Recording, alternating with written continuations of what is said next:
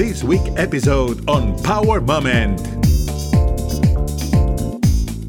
I really feel like we have a responsibility as a people, right? As as Latinos, as Latinx, to really take it into our own hands to create these stories to break out of those stereotypes. For me as an actress, it's tricky when it comes to choosing those specific roles, right? It's choosing what to stay away from. I'm definitely in a place in my career where if I read for something that says sassy Latina, that's not what I want to play. You are listening Power Moment with Paula Lamas. This is a Spanglish interview with Hollywood Colombian actress Cinthya Carmona. We talk about her new movie, The Tax Collector, also about Latinos stereotypes in the industry, her career, and much more. Cinthya Carmona is one of the famous down to earth and trending young celebrity and popular TV actress in Hollywood. The role that Cinthya has already played make her one of the most wanted faces in the entertainment industry. After work in East Los High, one of the most popular series in Hulu, she played another character in Netflix for Greenhouse Academy. And now we can see her at the big screen in drive-in theater or on demand with a leading female role at The Tax Collector. By the way, she let us know what her power moment is or who is her power role model. Cintia, bienvenida a Power Moment. Hola, Paula, ¿cómo estás? Un placer tenerte aquí y creo que es una de estas entrevistas que seguramente nos vamos a disfrutar muchísimo, sobre todo nuestra audiencia, porque es un honor poder conversar contigo a través, obviamente, de esta tecnología fabulosa sobre tu nueva película, The Tax Collector. Prácticamente todo el equipo que aparece en pantalla es latino. Háblanos un poquito de eso. Sí, fue, para mí es el, mayor orgullo poder trabajar en una película de, esta, of this stature, ¿no? Of this, of this height, con un director como David Ayer y trabajar con un elenco como George López, Bobby Soto, uh, Chelsea Rendón, trabajar con Latinx Talent, que para mí, pues, they made my job so much easier. tell me something a little bit about that because it's George Lopez, Shia LaBeouf, and you say, oh my gosh, I'm in the middle of Hollywood right now. But at the same time, it's like a very LA movie, right? Absolutely. Absolutely. So what's great is that David Ayer has such a lifelong experience in LA, but like deep, deep LA beyond what you see on TV and movies of Beverly Hills and Hollywood. Like he wants to show you authentically what LA is really like. You know, he grew up in South Central and he has this very gritty, real way of showing his audiences what that looks like. And what I love about this film is that we got to explore that. I got to learn so much about Los Angeles personally and about the types of people that live there and you know especially what this film is is based on right it's the latino gang culture which we got to really explore have you ever experienced that before, before the movie? Never. No, never. I mean, mira, yo soy colombiana, entonces, obvio, sabemos lo del tema de los narcotraficantes, claro, eso toda la vida estamos oyendo de las historias de Pablo Escobar, pero en Los Ángeles a este nivel, no, no sabía. Oyes las historias y en las canciones, en las canciones de rap, oyes un poquito, pero esto fue como el inside look at Latino gang culture in Los Angeles. Y no, ah, nunca lo había visto de esta manera tampoco. En, en, en, proyectos un poquito en End of Watch de David Ayer lo puedes ver un poco, pero no, there's nothing like this out there for sure. How do you prepare to play this role? Because you are the main female character here. And I think that you have a huge weight in your shoulders. So I want to know how do you prepare for it? Yeah it was definitely it was definitely uh, it was a lot of weight for sure uh, emotional more than anything. You know to me i'm so honored that i get to be the female lead in this movie. It's it is my first female lead role in a feature film like this and i'm so grateful and i just feel so lucky that this is where i am in my career right now and that everybody gets to experience it now with all of us. Uh, the preparation for the film was a completely different feeling I mean, while I was very grateful and felt very lucky at the time, it was it, it was dark. This film uh, tar- uh, tackles some really dark and heavy uh, just subject matters and material. And obviously, in order to prepare for that, you don't show up to set like ah like super happy and you don't you can't really get into the the imagination and the mindset of this character without having to take yourself without taking yourself into those heavy and dark places. So for me it was a lot of preparation as far as you know yo no soy mexicana yo soy colombiana. Entonces para mí aprender de la cultura mexicana aprender el acento eh, de la cultura de la comida de la música prepararme en ese sentido pero también prepararme emocionalmente conocer el mundo de las pandillas in Los Angeles también, just explore that world as much as possible, be as authentic. I had to do a lot of research. Um, I explored areas in LA, El Monte, Montebello, East LA, just just absorbed everything around me. I became like a spy in Los Angeles to just try to learn as much as I could. I sat with my Mexican friends. I explored the dynamics of that as much as I could. Also being a mother, preparing myself to be so attached to my family in that sense that's completely different from who I am. You know, I'm like a young single girl uh, who doesn't have kids or a husband yet, and just exploring the dynamics of preparing for uh, a character that's been married for 10 years, right? So a lot of that working through the dynamics of a relationship, a marriage, and a being a, and motherhood, but um, just exploring real real things within, not only on the outside influence, but just a lot of what was going on for me inside, tackling you know times in my life where I've been the most in love, and times in my life where I've been the most scared, and times in my life where I've been the most uh, uh, hurt, right? Uh, exploring and imagining some of these heinous crimes happening to myself or some of the people in my family who I love the most. Tackling that, it, it'll it'll it'll do a lot of weird things to you.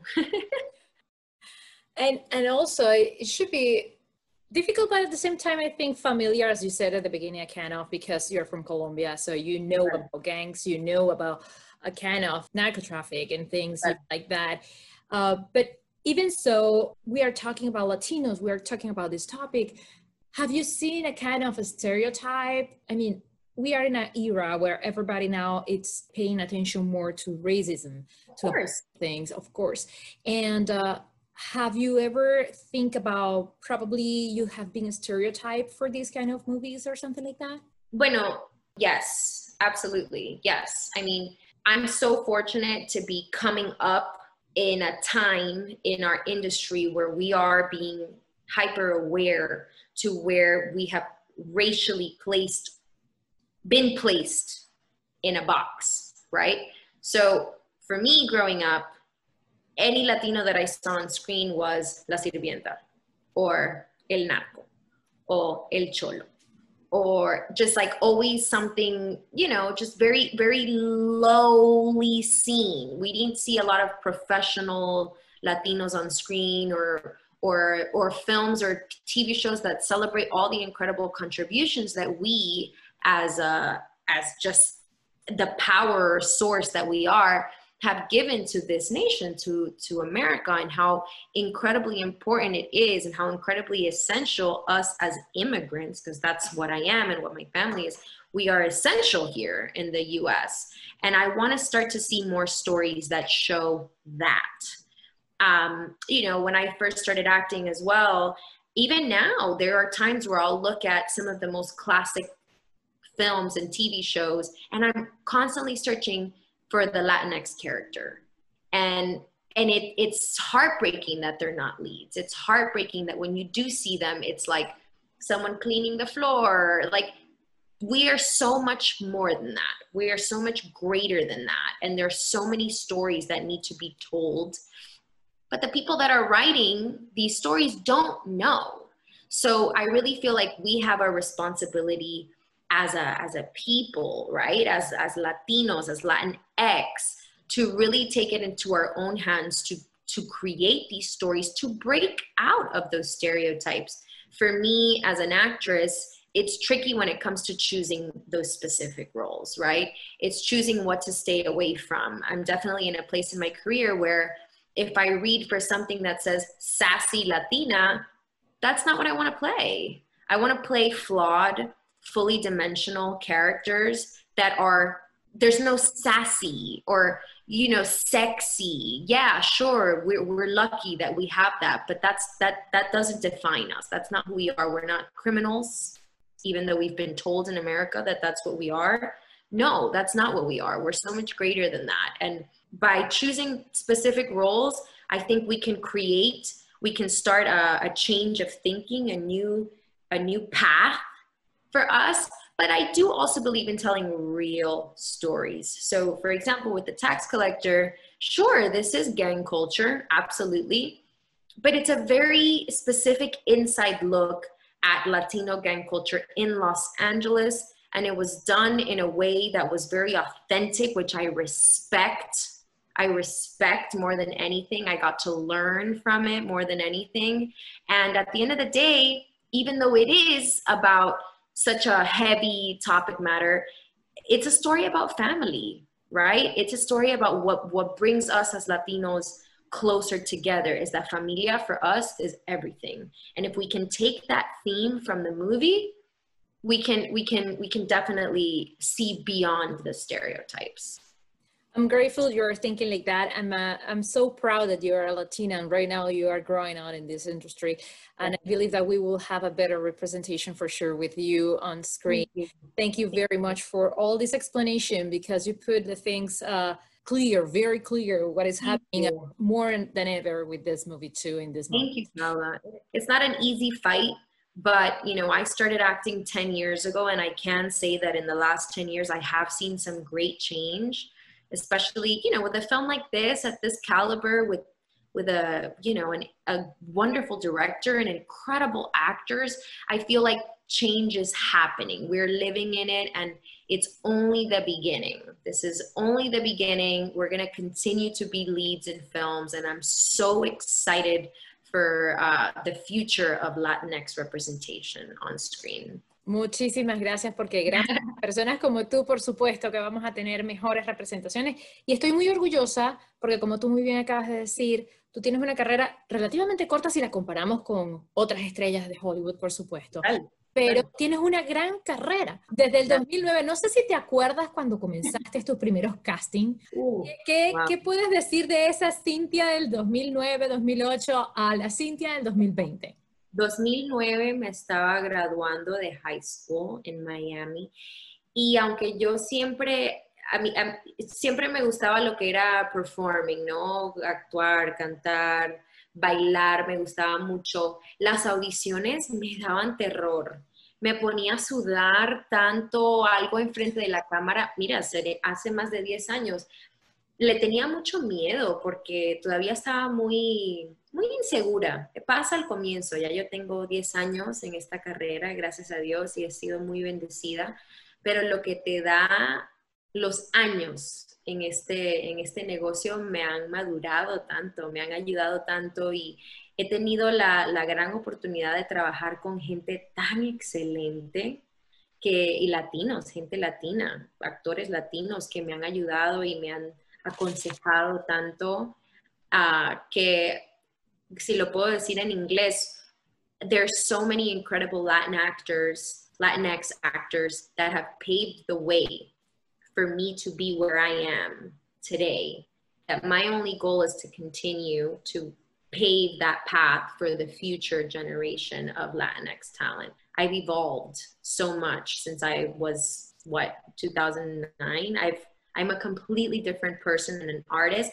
Y si ves mi trabajo del 2009 y me ves ahora en 2020, puedes ver que son dos personas completamente diferentes. Por eso te iba a decir, primero te iba a preguntar, uh, ¿dónde te ves en 5 o 10 años más? Eh, no sé si, si, tienes algún modelo, si quieres seguir de alguna forma el, el camino entre comillas, eh, de Sofía Vergara o si de otra artista en, en particular? Yeah, um, for me, I've never really wanted to compare myself to anyone. Like I said, I have been very much inspired. You know, Penelope Cruz inspires me. Sofia Vergara, that's also from Barranquilla, inspires me in so many levels and, and how much of a champion she is for, for Latinos in Hollywood, right? I've always just wanted to just pave my own my own way to just create the the truth for myself. So my goal as an actress in 5 years is to just continue to do good work. At the end of the day, all I care about is to tell truthful and authentic stories and just get better as an actor with every single project that I do. The next project, I want to work with another incredible director, someone, you know, like David Ayer. I want to work with an with incredible talent that inspires me and teaches me. Every job, every every role is another moment in my life, another step that changes me as a person and as an artist. And in five years, I just want to have five more years of, uh, of incredible projects, truthful, honest, maybe dark and devastating at times, but real. I just want to, I just want to be as real as possible as an actor. And like I said, you know, representing us in in the the way that that we should be represented and championing us as as Latino culture should be. And also, you know, my my goal is not only to act, but my goal is to write and produce. So uh, I'm currently working on my first screenplay during this quarantine. I'm, you know, taking my stab at writing, and my dream has always been more than acting. My dream has always been to produce because once us strong Latin women are in a position where we can create our own content, I'm telling you, big things are are gonna happen for us. You take care a lot about the project that you want to be part of it. Another projects, parallel projects at the same time, yeah, yeah. calls my attention, and uh, if it's possible, I want to just talk a little bit about it too, because. I think that is some something very important for our community. That is Reefa. Yep. Yeah. Um, so Reefa is a very important project to me. And if it's okay, I, I wanna I wanna I wanna really get personal about it because um, it's it's it's not about me. This is not about me. This is something way bigger than all of us. And uh, it's important that we all, as Latinos, specifically come together, but not only Latinos, just around the world, that we acknowledge that police brutality is real and it's what this what this film touches on a very important aspect of it so Reefa is the story of israel Reefa hernandez who um, was a young colombian immigrant artist from barranquilla where i'm from and my family are from with a topic that is very actual uh, oh yeah it's very it's very much current uh, he and his family immigrated to Miami, where I immigrated with my family, right? It's very personal to me. Uh, Israel was a super talented artist, you know, and not only was he an artist, but he was also a graffiti artist. You know, when you're young, you you you do things that maybe aren't the best because you're young and you're learning. But at the end of the day, his truth and his core, he was an artist, beautiful artist. And unfortunately, in August of 2013, he made a choice to uh, spray paint an abandoned wall uh, in, a, in, an abandoned building in Miami. And because of that decision, that, you know, very innocent decision as a, as a teenager, basically, he lost his life when he was beaten and attacked by police officers because of it and, and died at the hands of police brutality.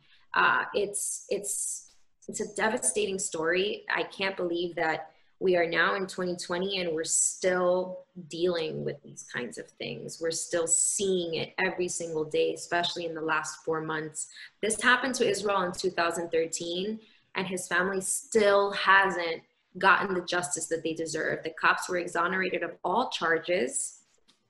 And the family, you know, might have, you know, gotten some money here and there, but never was never really publicized the death of their child and how incredibly wrong all of it was. And this movie will show the world what really happened. Uh, we don't only focus on his his death, but we celebrate his life and uh, who he was, and we we explore the dynamics of his family. I play his sister, Ofira Hernandez, and I got the incredible opportunity to work firsthand with the family. The director is a female director, female Latina director, which I have to emphasize because there's not enough of them in this industry, and I want to work with all of them. Jessica Kavana Dornbusch, who spent six years researching uh, and, and documenting this boy's uh, story and his family and his friends and witnesses stories in order to make this very real, very raw film. We have an incredible Latino cast, incredible. We shot this in Miami, where I'm from. This movie is my heart and my soul. You know, this is not my female lead role in this film, but it doesn't matter. It means just as much to me being a piece of this puzzle than it was for me to, you know, lead a film as an tax collector. The message of this of this film is is poignant. It's it's so important. And our goal is that with this film, we can continue to raise awareness about the thousands, millions of lives, brown lives that are lost every day at the hands of police brutality. We actually were supposed to have the premiere back in March. I believe our premiere was like March, between like March 19th. It was the day that we the lockdown began in Miami. We were supposed to premiere at Miami Film Festival. And we were up for some awards, and it was going to be really. We were so excited. We were, wow. you know, that family, that Reefa family, I'll have forever. I I adore them. I will work on anything with them again.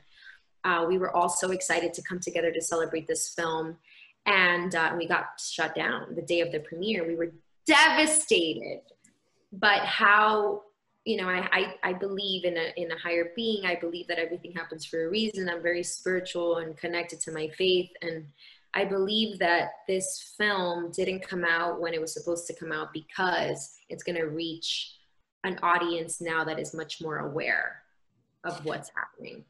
Great. I have just a couple of minutes and I want to, I have like a bunch of questions. So I want to oh, everything. Let's, Let's knock it out. I want to give you like a round of three questions. Let's do it. Yeah. And I want to know something back in the, back to the, the tax collector. It's okay. a show on drive-in theaters and also on demand. So is the yep. past and the present together. Absolutely. In, that yeah. kind of theater before this, this is one. The second one, the movie, you have dreams in real life. Are you superstitious? Do you believe in those or not? And third, what is your power moment?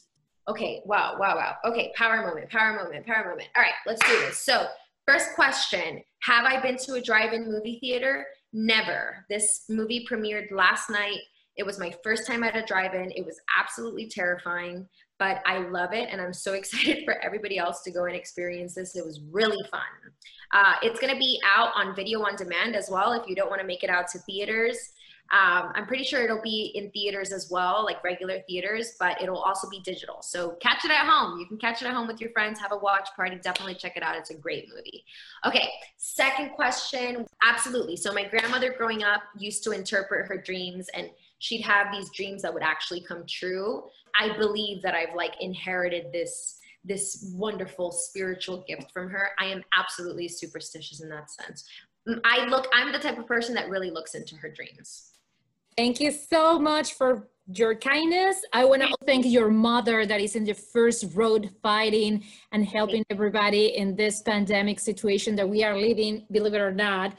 So it is unbelievable and uh, it is fantastic that she is part of this uh, people that is trying to help in us in this situation. Thank you very much. Thank you. Thank you. I appreciate you acknowledging her. She's my hero. And, you know, when I think about my power moment, honestly, I just, I can't even think about it because I just think about her out there just completely killing it. And my power moment is now being a daughter of somebody that's on the front lines, you know, just risking her life every single day for all of us. So here's to powerful Latinas. You can follow Power Moment in social media at Power Lamas in Twitter and Instagram. In Facebook, Power Moment with Paula Lamas. This is a GGSI production.